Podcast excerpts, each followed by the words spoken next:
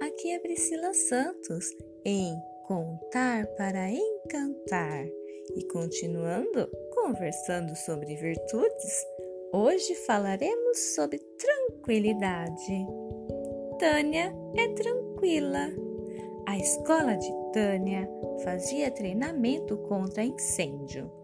Muitos dos estudantes do jardim da infância tinham medo por causa do alarme barulhento e não sabiam para onde deviam ir. Tânia, que estava no terceiro ciclo, caminhava pelos corredores na esperança de ajudar quem precisasse.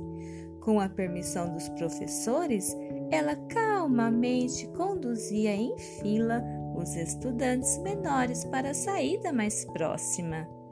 Tânia se preocupava com as outras crianças e era tranquila quando as conduzia para um lugar seguro.